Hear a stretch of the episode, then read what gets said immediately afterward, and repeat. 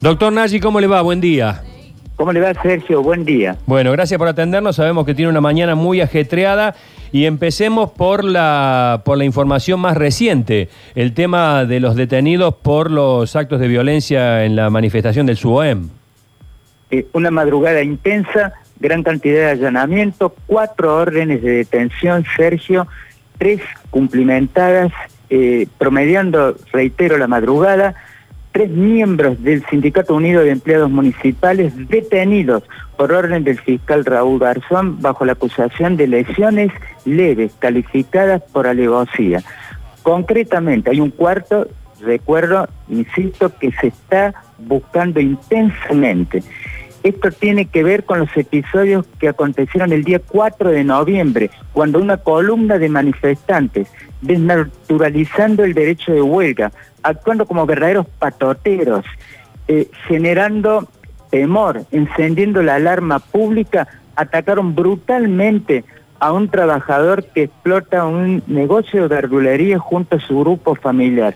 Las razones, una, había pedido este verdulero que lo dejaran trabajar, que no cortaran más el tráfico, el tránsito, que no tiraran bombas.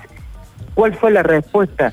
Entre 10 y 12 personas lo agredieron brutalmente, lo voltearon, golpes de puño, patadas, y en el piso, inmovilizado, aprovechando la superioridad numérica y física, patadas en distintas partes de la cabeza. Salvó su vida por la intervención providencial de un policía que cumplía adicionales. Por esta razón, y a raíz, a raíz del pedido que se formuló en aquella denuncia de hace no más de 10 días, hoy el fiscal tiene preso a tres de los cuatro atracantes. Eh, pero hay algo más. Esta mañana le decía al viceintendente que era imprescindible que se diera un paso más para darle respuesta a una sociedad frente a estos que se han convertido en los dueños de la vía pública, que han usurpado la tranquilidad de la sociedad. Que aplique el artículo 86, Sergio, inciso 24. Deben ser cesanteados inmediatamente.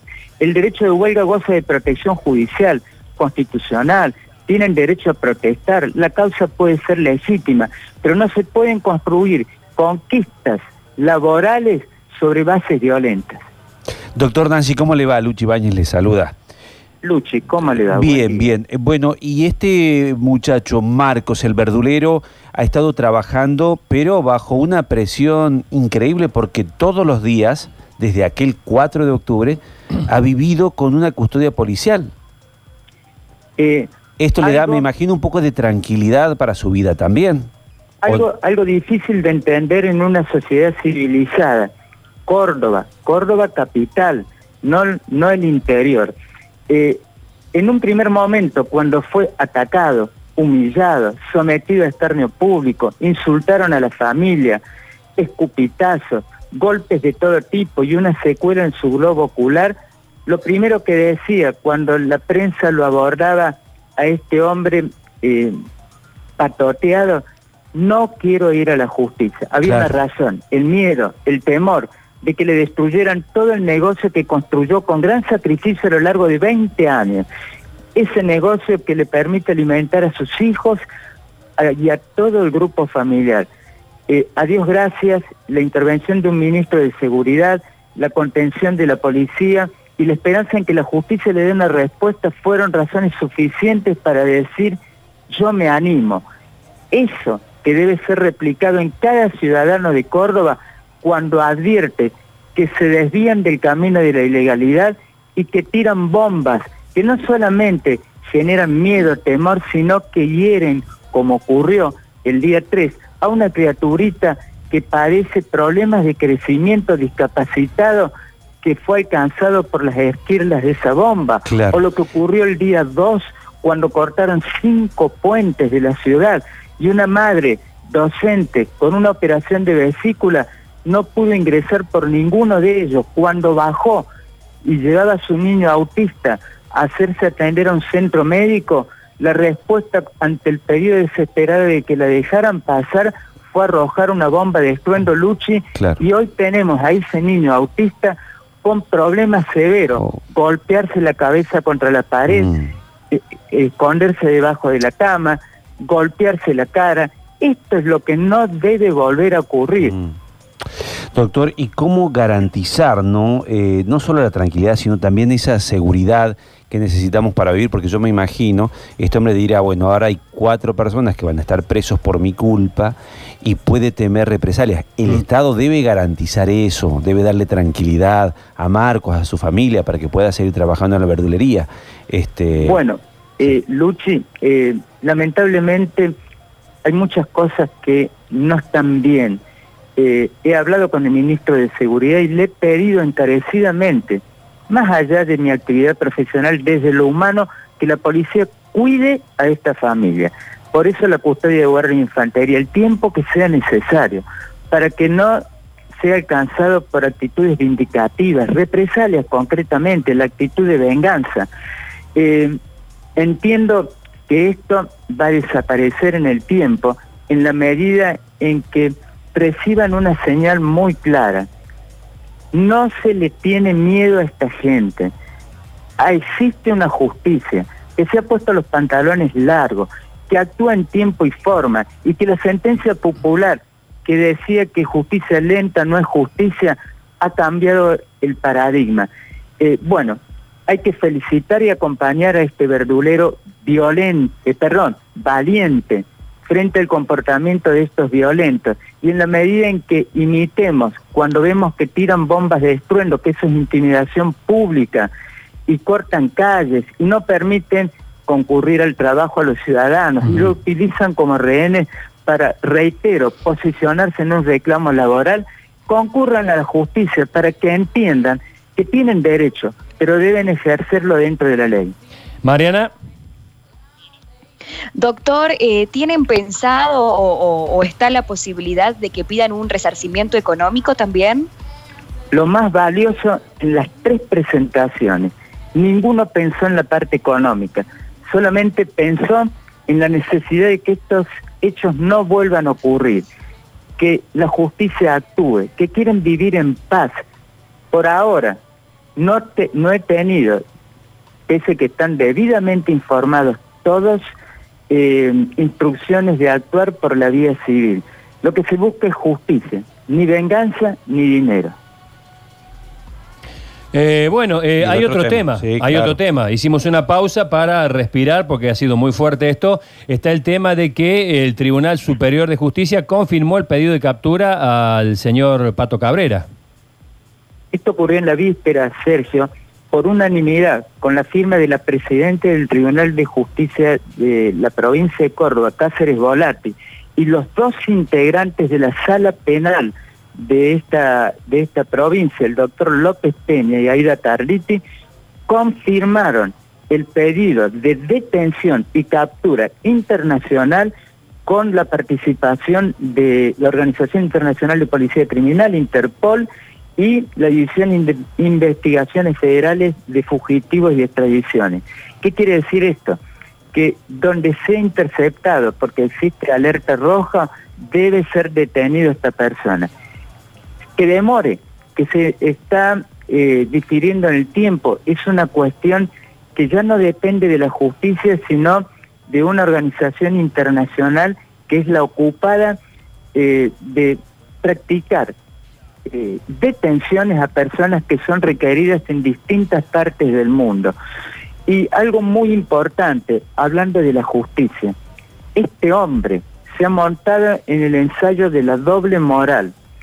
Por un lado, se muestra exitoso, que lo es, que tiene una trayectoria impecable en el deporte, nadie lo puede dudar, pero que ha violado la ley y se ha sustraído del accionar de la justicia y ha insultado a la capacidad de la justicia, porque la razón que ha venido dando eh, Luchi, Sergio, es la siguiente.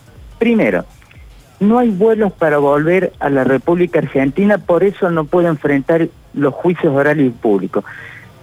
Antes que nada, él salió el día 22 de julio por un vuelo privado desde el Aeropuerto Internacional de Ezeiza. Recordemos que el día 14 de agosto, sin que eh, se tenga en cuenta lo dispuesto por la Cámara del Crimen, donde debía enfrentar dos juicios orales por los delitos de hurto simple. Escuchen esto, hurto simple, lesiones leves calificadas, desobediencia a la autoridad reiterada. En medio de todo esto y más allá de estos dos procesos criminales, violó cuatro órdenes de restricción. Pero además, no es solamente una víctima, eh, Cecilia Torres Mana. Hay otras víctimas, otras desparejas. Rivadero Silvia, Escudero Micaela. Hay un patrón de marcha violento conductual que eh, identifica la personalidad de este hombre y teoría de los actos propios. Así como se retiró en un momento de excepción para jugar al golf, la justicia argentina le está diciendo, señor, usted tiene que venir pero detenido, no para jugar al golf, así como se fue, vuelva, para enfrentar dos juicios orales y públicos. Bueno, ahí está. Eh, lamentablemente, la justicia parece que no tiene la fuerza suficiente como para traerlo, doctor. Eh, o sea, ¿podemos así estar si él no quiere venir? ¿Hasta cuándo? Tenemos. O, eh, existe una, policía, la Interpol, no sé cómo, cómo será cuando él juegue un partido de golf. ¿Puede presentarse a, detenerlo? Tenemos, tenemos una realidad para que la audiencia lo pueda entender. La justicia demostró de energía, brío, Argentina. Sin embargo, lo que practica la detención no es la autoridad policial federal argentina, sino la Policía Internacional. No hay tratado de extradición con Estados Unidos, que es el lugar donde estaría este señor eh, participando de algún torneo del golf o descansando con su muñeca fracturada o tal vez compartiendo un café con un amigo. Entonces, existiendo, no existiendo el tratado de extradición, pero sí de cooperación, eh, ya depende de Interpol que estratégicamente pueda penetrar ese anillo de seguridad, detenerlo y a través de la vía diplomática lograr sea trasladado a Argentina. No es un proceso fácil. Reitero, no hay tratado de extradición con Estados Unidos. O sea que él se puede quedar ahí tranquilamente por lo que usted dice, doctor. En calidad de prófugo para la Argentina, pero se puede quedar. Ahora, eh, en la página de Interpol me, eh, dicen que no aparece. ahí, voy a hacer eh, en ese punto una aclaración él es prófugo de la justicia. Eh, desde el día 30 de agosto del corriente año, esa es la calidad que tiene. Sin embargo, no tiene ciudadanía estadounidense. ¿Qué quiere decir esto? Ah. Que puede estar tres meses, no más.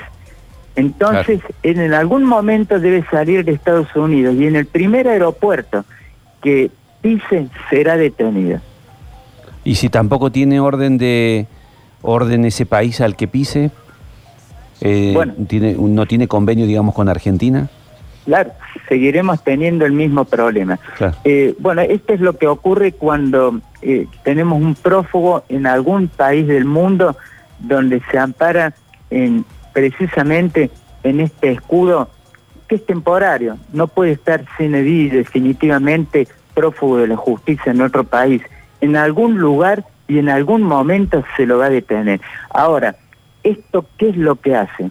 Demostrar la verdadera personalidad de alguien que se muestra omnipotente, que desprecia la ley, que desafía la justicia y que en definitiva ha terminado ofendiendo a toda la sociedad. Le explico por qué.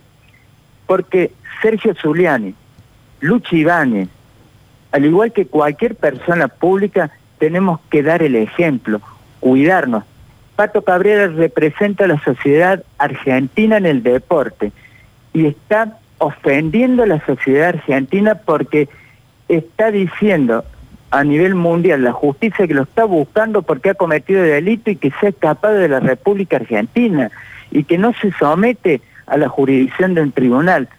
Qué mal está quedando, ya no solamente Pato Cabrera, sino la sociedad que lo está representando. Eh, de todos modos, todo esto no hace más que agravar la situación, me imagino. Este, eh, el día que se ha aprendido, eh, no es lo mismo una entrega voluntaria que hubiese ocurrido hace meses atrás que, todo este, toda esta demora y toda esta negativa. muy bien, Sergio, esto es 281 del Código de Procedimiento Penal, peligro procesal. Una persona que ha demostrado mala fe, que no se somete a la jurisdicción del tribunal, que se apartó deliberadamente del cumplimiento de las obligaciones procesales, que sortió todo tipo de eh, obstáculos dificultosos en un momento de excepción eh, y teoría de los actos propios. Él, como lo dijo en su momento, no puede alegar el desconocimiento de su obligación de estar a disposición del tribunal, porque lo había hecho antes. Así como en su momento pidió autorización para retirarse del país, cuando estaba en curso la investigación, al momento de llegar el juicio oral y de enfrentar una sentencia condenatoria en dos procesos, termina literalmente escapándose del país. Eh, completísimo el doble informe, doctor hoy. ¿eh? Qué, qué día ajetreado, le agradecemos esta comunicación. A sus órdenes, gracias.